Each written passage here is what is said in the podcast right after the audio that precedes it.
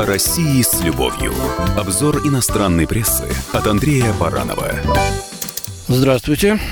Пол Масгрейв из американского издания Foreign Policy вспоминает о Михаиле Горбачеве. Его странном перемещении с высот мирового политического Олимпа э, на роль человека, рекламирующего пиццу в России. Собственно говоря, 25-летию этой знаменитой рекламы и посвященного материал. Прочитав этот пространный опус, я так и не понял, какие же чувства преобладают у автора. Уважение Горбачева, жалость или презрение. Ну, судите сами. Опасно, когда лидеры переживают свои страны. Идут ли они дальше или становятся одержимыми возвращением к власти, они не могут избежать своей роли как символов исчезнувшего мира. Состояние чреватого как ностальгии, так и опасностью. Никто не знаком с этим бременем лучше, чем Михаил Горбачев, последний лидер Советского Союза. После своей вынужденной отставки Горбачев собирал деньги на благие дела, пытался совершать э, возвращение в российскую политику и снялся в печально известной рекламе «Пицца Хат». Так и пишет автор, печально известный. Эта реклама ушла бы в небытие, если бы не ее долгая вторая жизнь. В интернете, где каждые несколько лет ее открывают заново. В 2010 году американский журнал Time включил эту рекламу в топ-10 конфузных роликов со знаменитостями. Напомню содержание. Горбачев на самом деле не гвоздь этого рекламного ролика, у него там даже нет слов. Он свидетель якобы беседы между поддерживающим реформы молодым человеком и суровым антигорбачевски настроенным мужиком таких средних лет. Возможно, это дебаты между отцом и сыном. Эти двое обмениваются обвинениями и словами в защиту Горбачева.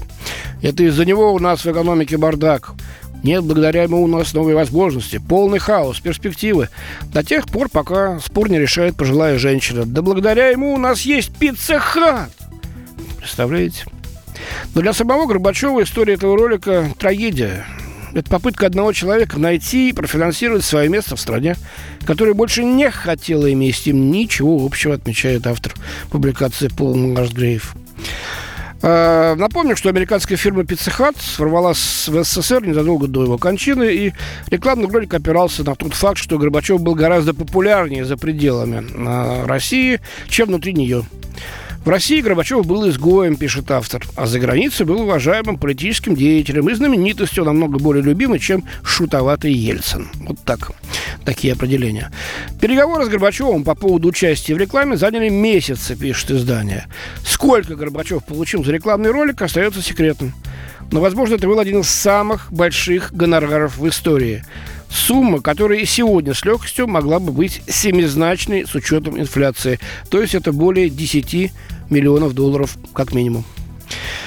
Если послушать звучащую в конце фразу «За Горбачева», она звучит так, будто весь народ России скандирует ее «За Горбачева!». Ролик заканчивается этими возгласами, звучащими по всей Красной площади. Снималась рекламы в ГУМе, да? Затем по всей Москве и на все более расширяющихся кадрах с праздничной музыкой на фоне. Ну, от Москвы до самых до окраин. Создается впечатление, можно сказать, иллюзия, что вся страна чувствует, что то, что произошло, это замечательно – в сюжете рекламного ролика Горбачев получает геройский прием, которого, по мнению его супруги Раисы, она очень активно участвовала в съемках, он всегда заслуживал.